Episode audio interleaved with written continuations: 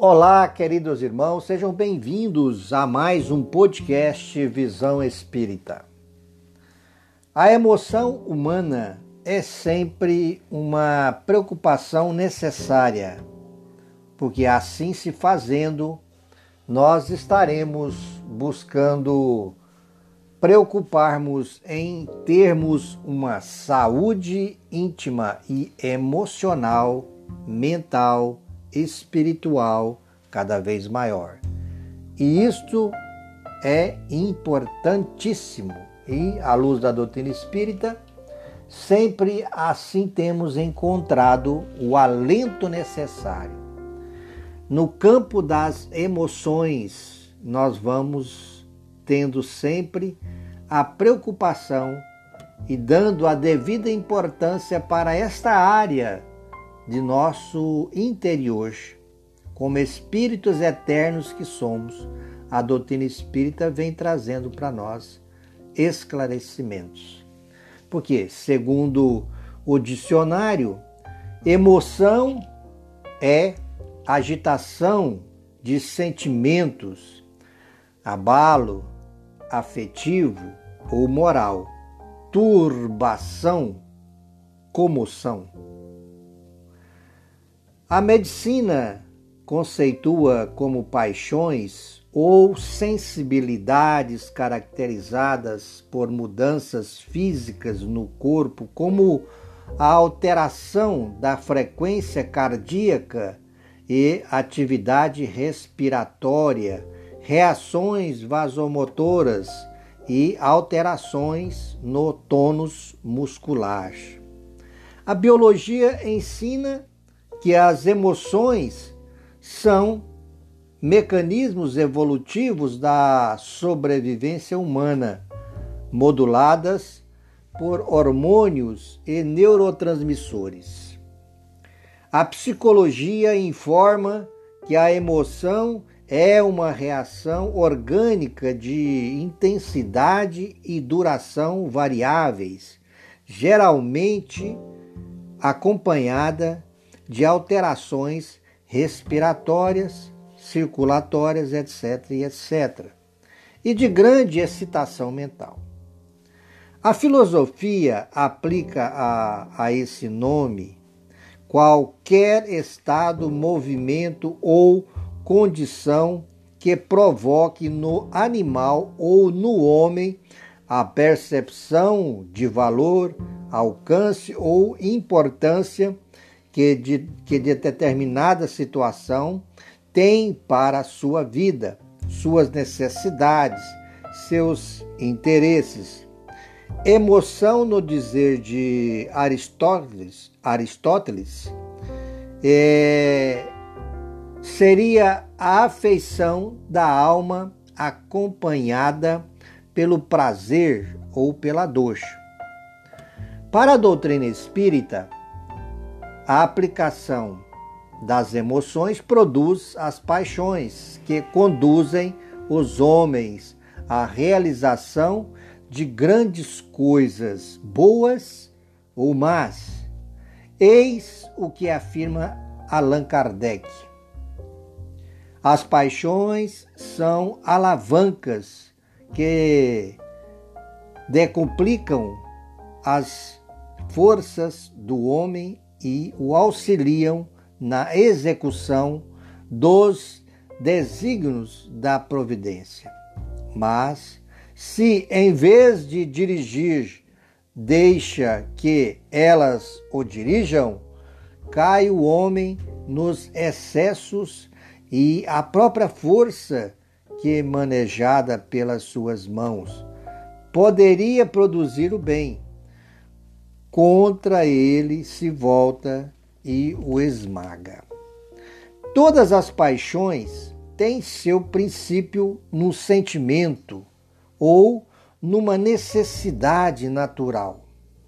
O princípio das paixões não é, assim, um mal, pois que assenta numa das condições providenciais da nossa existência. A paixão propriamente dita é a exageração de uma necessidade ou de, uma, de um sentimento. Está no excesso e não na causa, e este excesso se torna um mal quando tem como consequência um mal qualquer. Toda paixão que aproxima o homem da natureza animal afasta-o da natureza espiritual. Todo sentimento que eleva o homem acima da natureza animal denota predominância do espírito sobre a matéria e o aproxima da perfeição.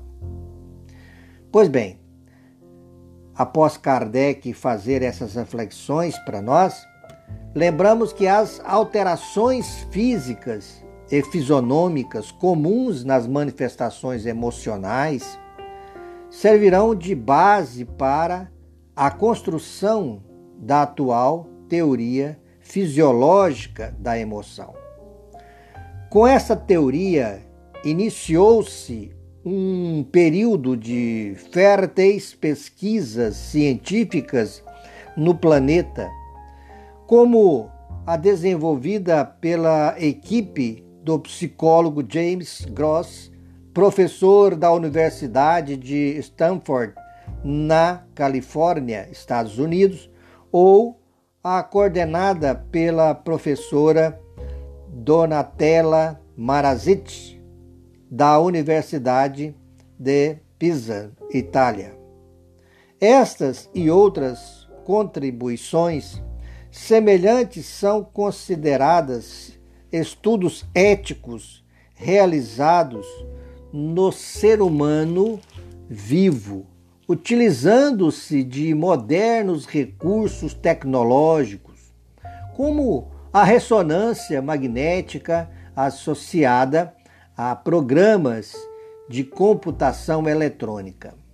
Tais pesquisas impulsionam o desenvolvimento das neurociências, sobretudo porque oferecem subsídios à compreensão da complexa personalidade humana e das patologias mentais relacionadas ao desequilíbrio emocional. O Espiritismo amplia essa compreensão.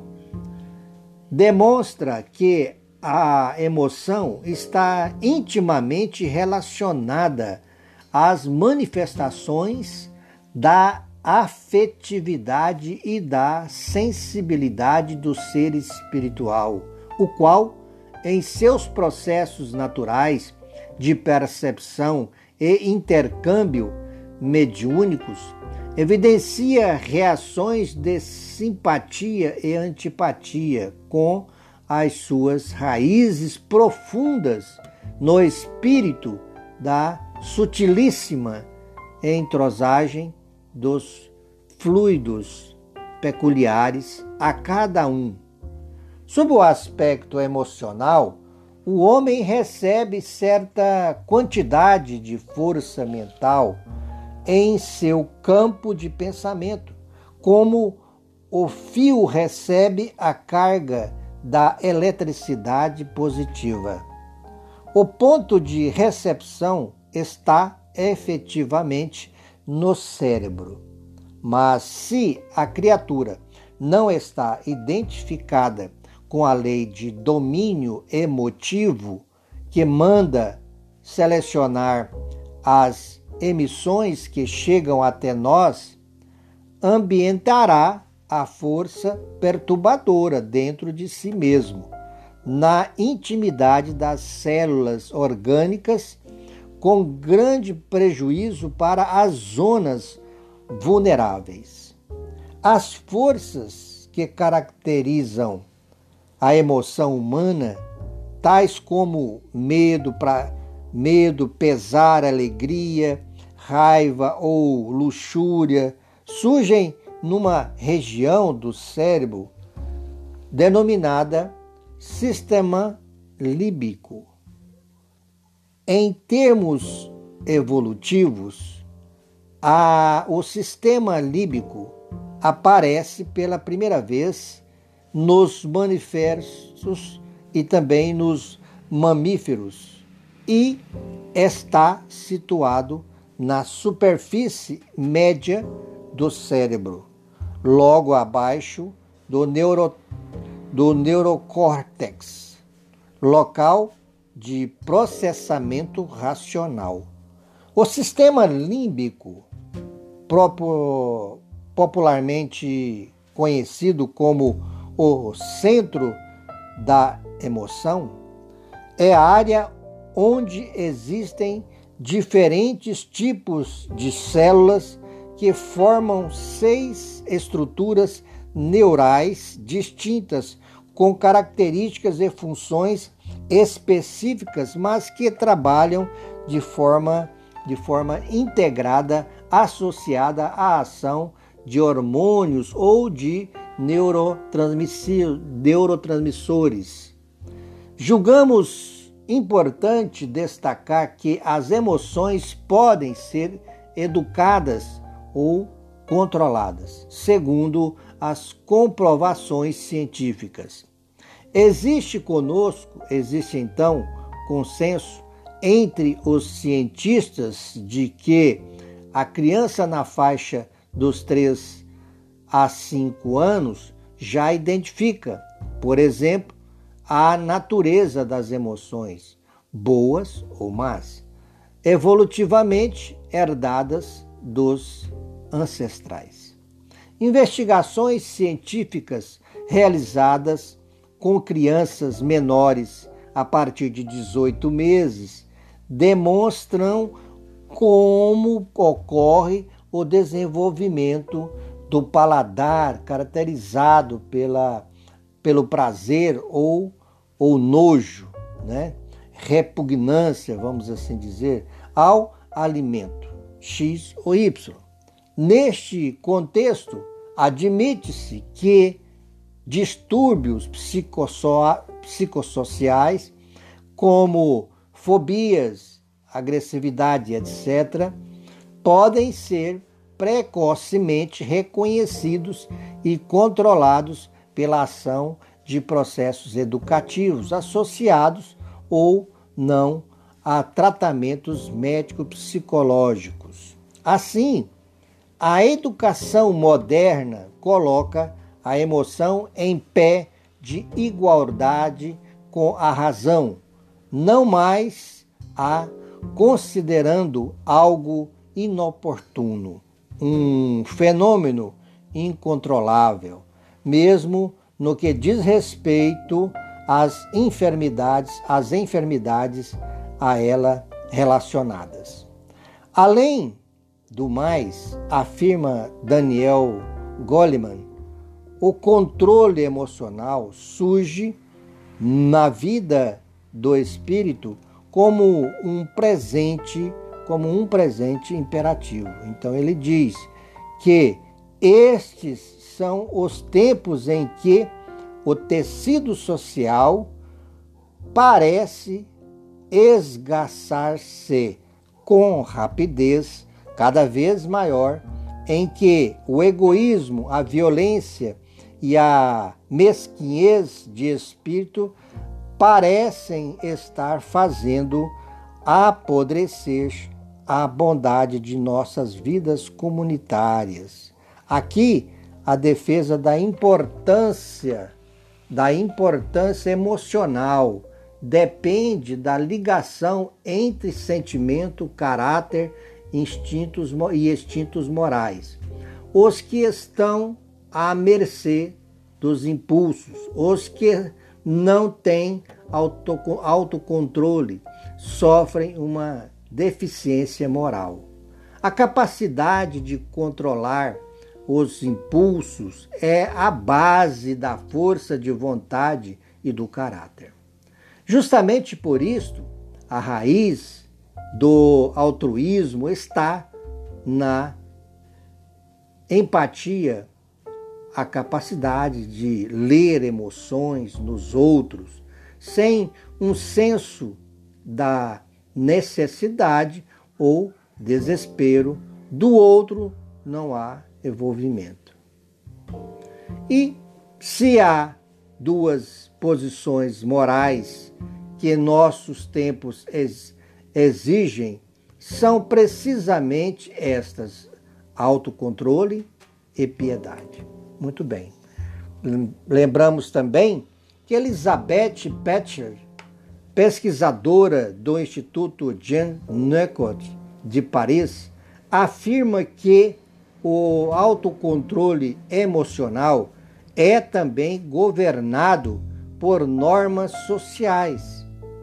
Nossas emoções não são somente reguladas pelas consequências de nossas emoções, mas pela consciência das emoções que os outros exprimem em relação a essas ações. Nós imaginamos como a nossa conduta é percebida e julgada pelos outros, conforme sua aprovação ou reprovação, sentimos vergonha, orgulho ou culpa. Em síntese, o equilíbrio das emoções preserva a saúde física e psíquica, evitando somatizações indesejáveis, uma vez que do que há em abundância no coração, disso fala a boca. Vamos encontrar essa fala lá em Mateus, capítulo 12, versículo 34. Perante tais colocações, é medida de bom senso, segundo o espírito André Luiz, alimentar-se destes medicamentos evangélicos. Ajude sempre não tema, jamais desespere. Aprenda incessantemente, pense muito, medite mais, fale pouco, retifique amando, trabalhe feliz, dirija equilibrado, obedeça contente, não se queixe, siga adiante, repare além, veja longe, discuta serenamente, faça luz, semeie paz, espalhe bênçãos, lute elevando, seja alegre, viva desassombrado, demonstre coragem, revele calma, respeite tudo, ore confiante, vigie benevolente, caminhe melhorando, sirva hoje, espere o amanhã.